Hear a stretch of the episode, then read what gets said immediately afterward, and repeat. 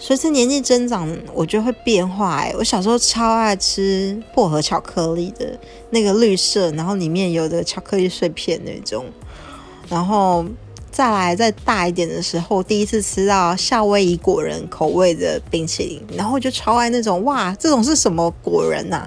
吃起来口感好特别哦，就有点脆脆的，然后又有配着冰淇淋的那种滑嫩感这样子。那后来慢慢随着年纪长大，然后又觉得非常非常喜欢酸酸甜甜的口感，像是那种莓果口味，但是。不不不是很偏那种草莓，就是那种很酸涩，带点嗯嗯那种呃那叫什么黑黑醋栗吗？